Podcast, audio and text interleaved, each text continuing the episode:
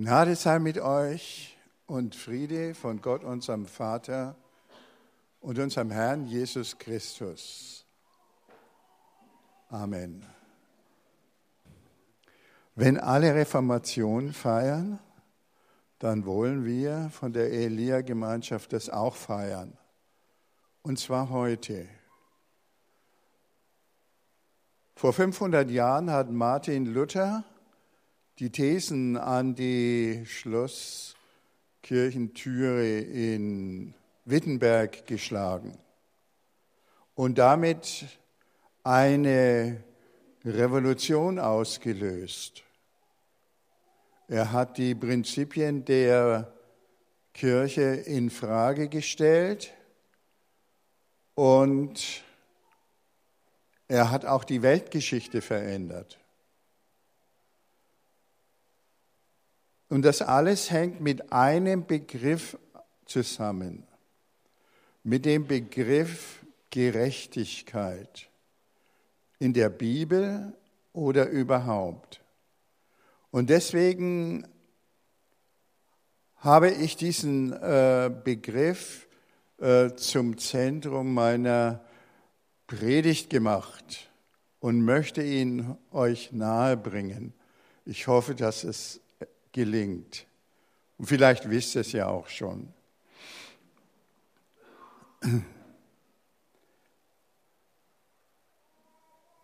Jetzt die Römerbriefstellen.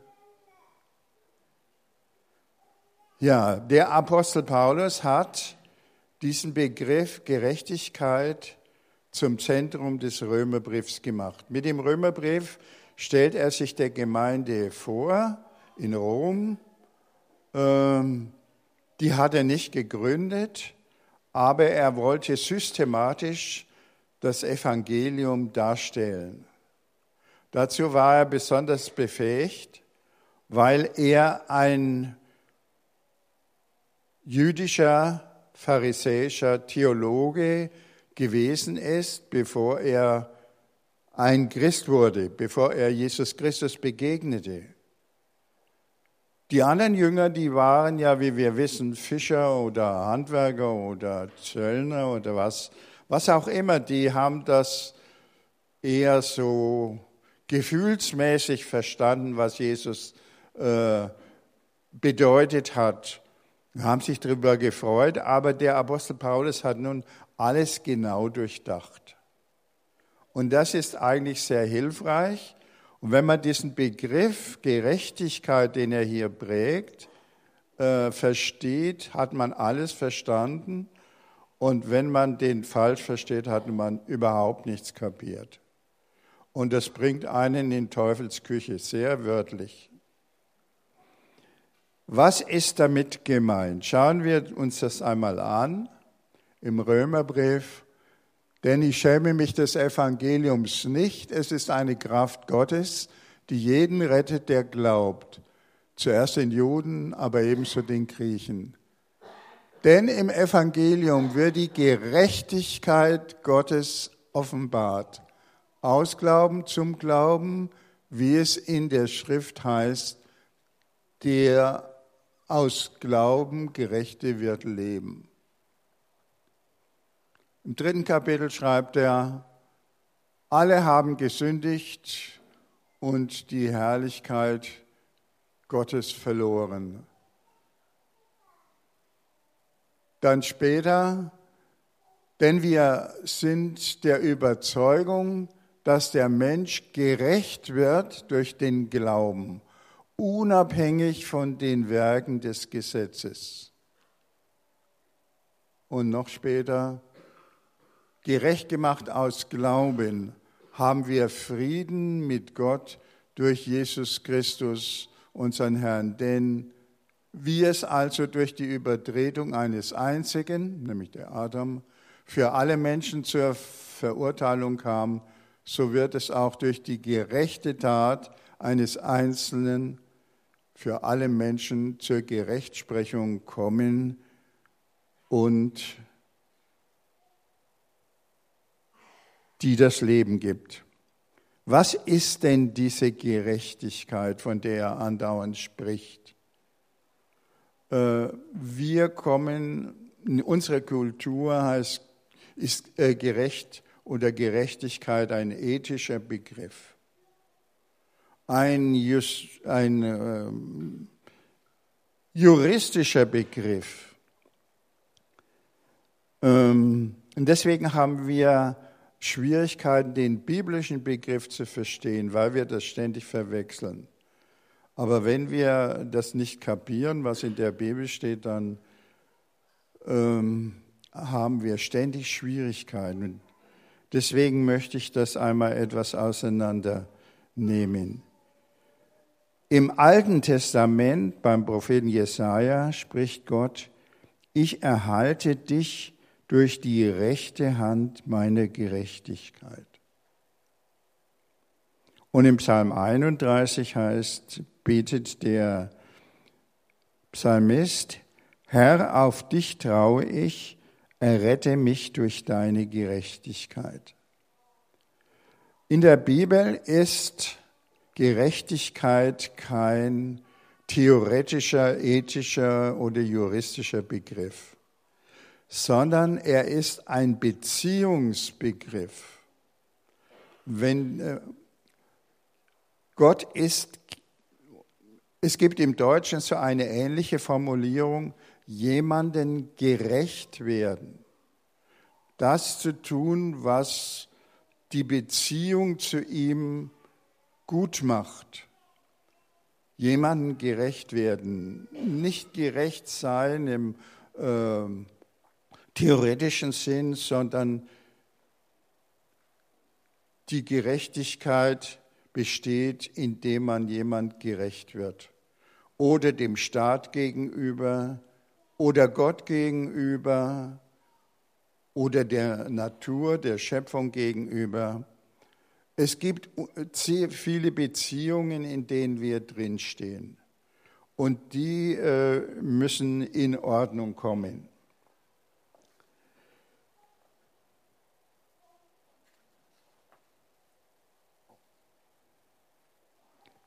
Gerecht werden. Voraus geht die Gerechtigkeit Gottes. Die Gerechtigkeit Gottes ist nicht eine theoretische ähm, Eigenschaft Gottes, sondern sie ist seine Wohltat. Die Schöpfung ist Gerechtigkeit Gottes. Oder wenn er uns Gnade widerfahren lässt und Liebe zeigt und seinen Bund hält. Israel im Alten Testament hatte, kannte verschiedene Bundesschließungen Gottes, den Noah-Bund.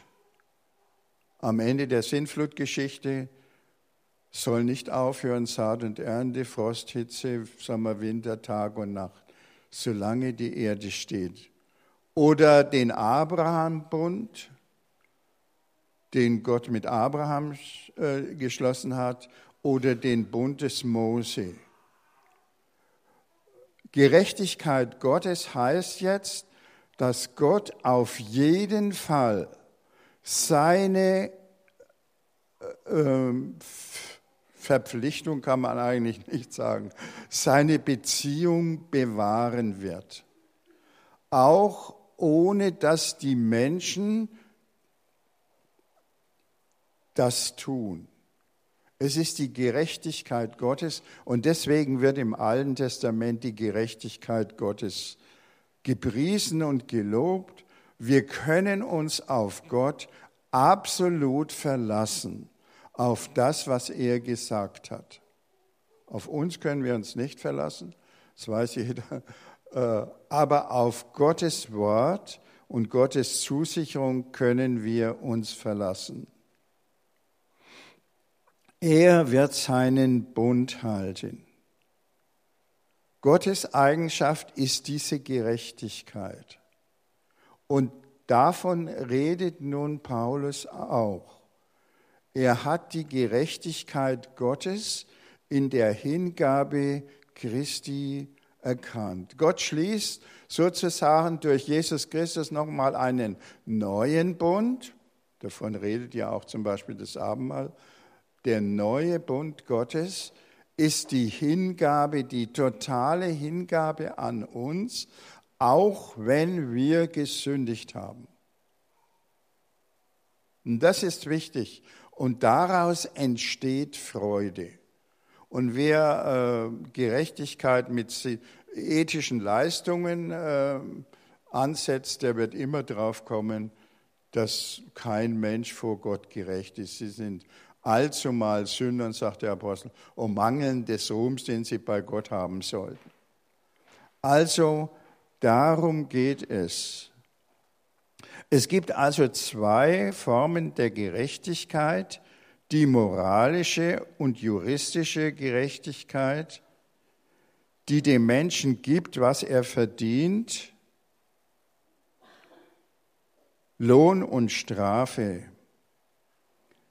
Diese Gerechtigkeit ist das Prinzip aller weltlichen Beziehungen und äh, der Rechtsstaatlichkeit.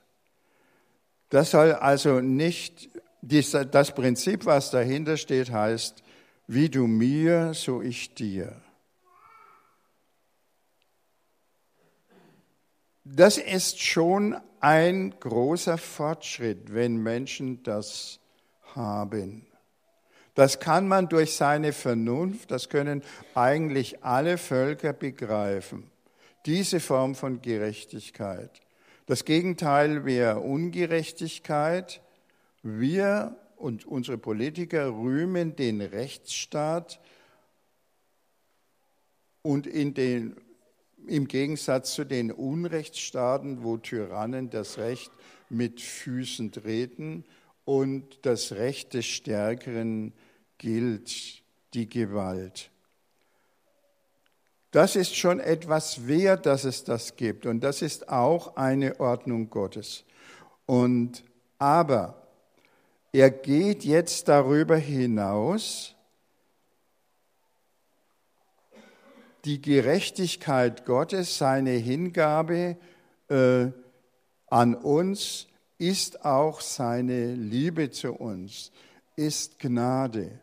Besteht nicht darum, dass wir die Gerechtigkeit verdienen müssen, sondern das ist eine Eigenschaft Gottes, der bedingungslos sein Wort hält.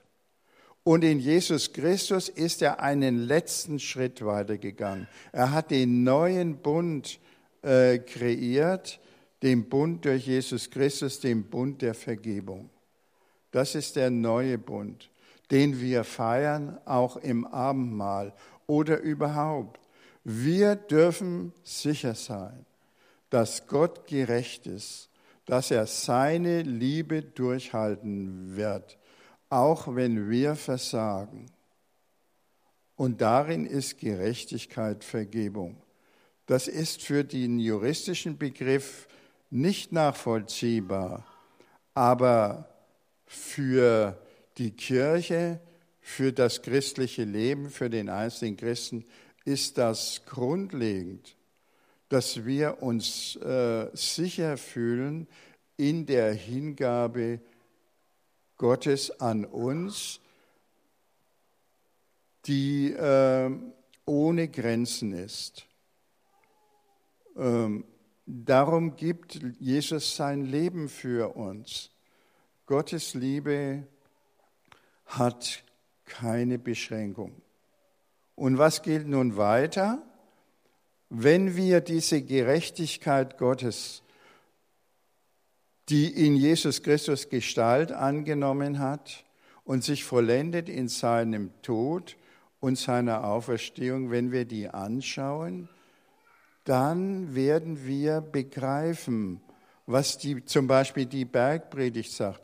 Wenn wir die Gerechtigkeit und Liebe Gottes begreifen, dann werden wir geweckt zu einer entsprechenden Reaktion, dass wir begreifen, wir sollen die anderen lieben, ihnen das geben, was ihnen zukommt Äh, und das ist zum Beispiel in der Bergpredigt aufgezählt. Da ist gesagt, dass wir unseren Feinden vergeben sollen, dass wir den Hungernden geben sollen und dass wir keinen Zorn nachtragen dürfen. Das Entscheidende bei Martin Luther war nun gewesen, dass er aus einer Epoche herausgekommen ist, aus dem späten Mittelalter, die diesen juristischen oder philosophischen Gerechtigkeitsbegriff, die ethische Norm, äh, hochgehalten hat und von den Glaubenden verlangt hat. Und diesen Maßstäben kann überhaupt kein Mensch entsprechen. Das ist völlig unmöglich. Paulus sagt, wir sind alle miteinander Sünder und mangeln des Ruhms, den wir bei Gott haben sollten. Wenn dieser, äh, diese Maxime gelten sollen, dass wir Gott, äh, dass wir uns selber gerechtig, gerecht machen sollten durch unsere Werke, durch unser Leben, dann ist es ganz dunkel. Das kann keiner. Martin Luther hat es probiert als junger Mönch. Dem ist das gesagt worden in seiner Kirche. Du musst, ja, du musst die ähm, Gebote Gottes halten, dann gefällst du Gott. Ausgelöst war das, er ist als junger Mann auf die, auf einem, ähm, als Student in Erfurt äh, in ein Gewitter in der Nähe von Erfurt bei Stotternheim gelangt und da hat der Blitz neben ihm eingeschlagen. Dann hat er sich gefragt, was würde, wäre jetzt mit mir passiert, wenn ich gestorben wäre. Außerdem hat er sich mit seinem Degen, den die Studenten damals trugen, selber so sehr verletzt, dass er fast verblutet wäre. Es war also ziemlich knapp. Und wieder hat er sich gefragt, äh, bin ich Gott recht? Bin ich gerecht? Und er musste sagen, nein, bin ich nicht. Manches in meinem Leben ist nicht in Ordnung, obwohl er kein äh, ein bürgerlich, bürgerlichen Sinn ein rechtschaffener Mensch war, wusste er schon genau, dass äh, Gott, der alles sieht und alles weiß, äh, dass er vor diesem Gott nicht bestehen könnte, wenn es um seine Werke ginge.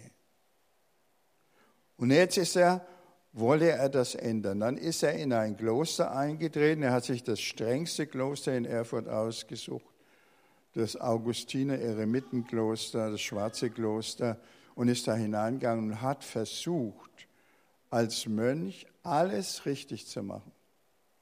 Aber das hat er nicht geschafft. Und dann ist er sozusagen vollkommen verzweifelt daran, bis er entdeckt hat, dass Gott mit Gerechtigkeit etwas ganz anderes meint, dass Gerechtigkeit die Liebe Gottes zu seinen Geschöpfen ist, zu uns Menschen und dass wir die Gerechtigkeit Gottes nicht und diese Liebe nicht verdienen können, da sind wir viel zu klein und zu schwach und zu fehlerhaft, sondern dass die uns geschenkt wird. Gerechtigkeit wird geschenkt, nicht erworben. Das ist die, die eigentliche Entdeckung, die jetzt Martin Luther äh, angetrieben hat. Wir hören jetzt aus seinen Schriften, was er davon äh, geschrieben hat.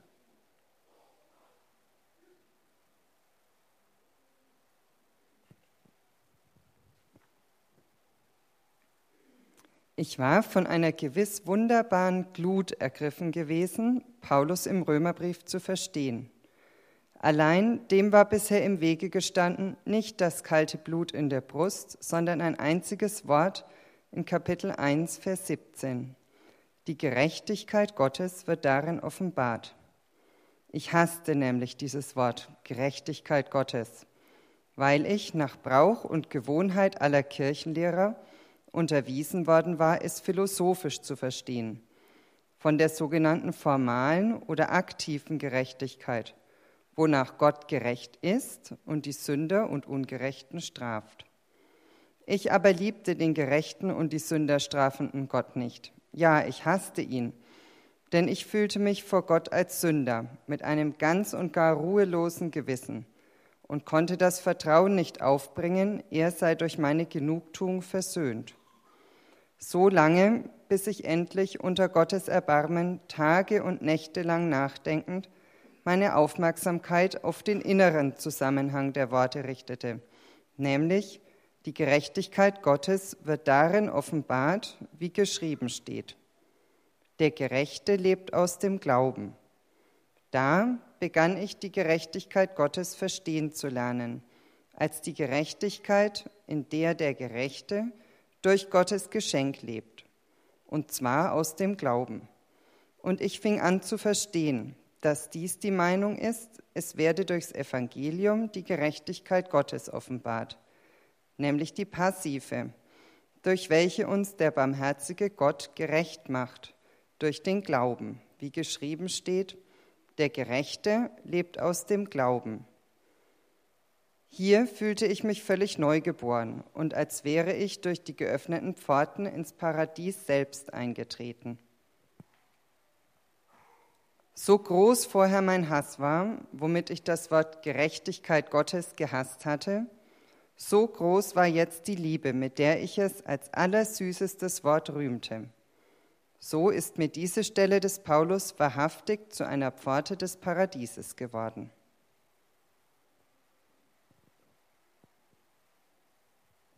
Bleib gleich davon. Also das hat eine ungeheure Befreiung in Martin Luther ausgelöst, als er kapierte, was Gerechtigkeit Gottes ist. Eben die Gnade, die Liebe, die Vergebung, für uns. Gott hält seinen Bund. Und das wird sein neuer Bund und der Höhepunkt aller Bundesschließungen, das ist der Bund äh, im, im Abendmahl, der Bund durch Jesus Christus, der uns Vergebung bringt. Und jetzt, das war vielleicht im Jahr 1512, 13. Man weiß es nicht genau, man weiß nur, wo der Luther das entdeckt hat, in dem Turm des, seines Klosters in Wittenberg. Deswegen heißt das bei den Theologen das Turmerleben. Das habt ihr vielleicht schon mal gehört. Das Turm. Da hat er entdeckt, was wirklich Gerechtigkeit Gottes ist. Und nun kamen in das, nach Deutschland äh, in die Nachbarschaft von Wittenberg, der Kurfürst hatte äh, das verboten, äh, der Ablass Krämer Tetzel. Und der hat äh, Vergebung verkauft im Ablass gegen Geld.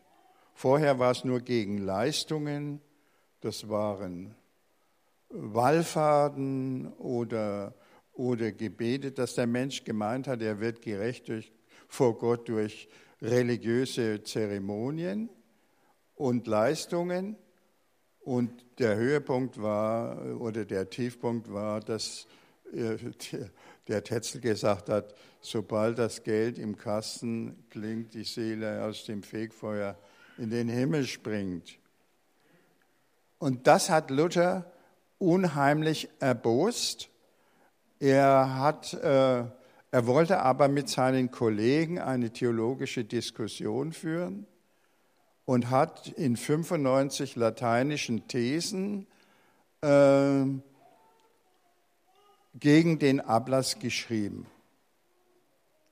und äh, klargelegt, dass das eine völlige Fehldeutung des Evangeliums ist.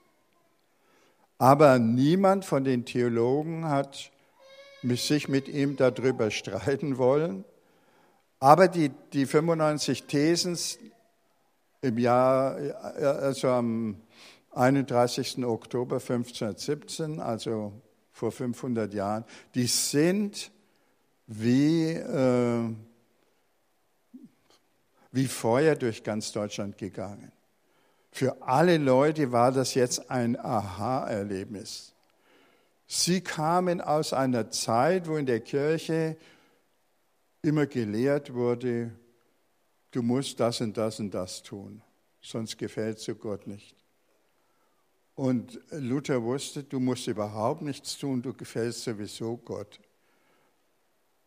Und was du falsch gemacht hast, vergebe ich dir um Jesu Christi willen.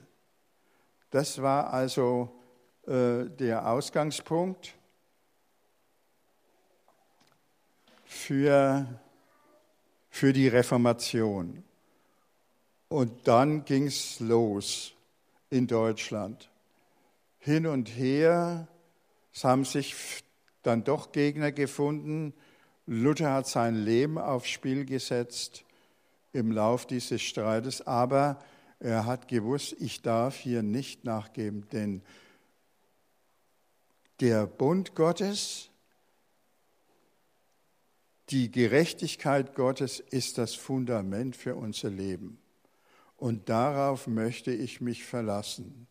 Und das ist ganz sicher, dass Gott seinen Bund hält. Und deswegen dürfen wir Christen uns freuen. Christentum ist keine Gesetzesreligion wie das Judentum. Die haben den alttestamentlichen Ansatz zum Teil vergessen gehabt oder vielleicht so wie der Islam oder andere Religionen, wo es bloß um Gesetze geht, die Menschen einschränken und so weiter. Das also äh, wollen wir jetzt äh, feiern. Gott hält seine Versprechungen. Das ist Gottes Gerechtigkeit. Er macht seinen äh, Bund uns klar und deswegen dürfen wir uns ohne Rückhalt freuen. Wir verstehen den Weg, den Gott mit uns geht, nicht immer aber wir wissen, dass das Ende gut sein wird. Und der Martin Luther hat das in seinem Lied Nun freut euch, lieben Christengemein, niedergelegt. Das wird euch jetzt noch vorgelesen. Ich lese euch die ersten drei Strophen vor. Nun freut euch, lieben Christengemein, und lasst uns fröhlich springen, dass wir getrost und all in ein mit Lust und Liebe singen was Gott an uns gewendet hat und seine süße Wundertat, gar teuer hat er's erworben. Dem Teufel ich gefangen lag, im Tod war ich verloren. Mein Sünd mich quälte Nacht und Tag, darin war ich geboren. Ich fiel auch immer tiefer drein, es war kein Guts am Leben mein. Die Sünd hat mich besessen. Mein guten Werk, die galten nicht, es war mit ihnen verdorben. Der frei will, hasste Gottes Gericht. Er war zum Guten erstorben. Die Angst mich zu verzweifeln trieb, dass nichts denn Sterben bei mir blieb. Zur Höllen musste ich sinken. Die vierte auch noch? Okay. Da jammert Gott in Ewigkeit mein Elend übermaßen. Er dacht an sein Barmherzigkeit. Er wollte mir helfen lassen. Er wand zu mir das Vaterherz es war bei ihm für wahr kein Scherz, er ließ es sein Bestes kosten.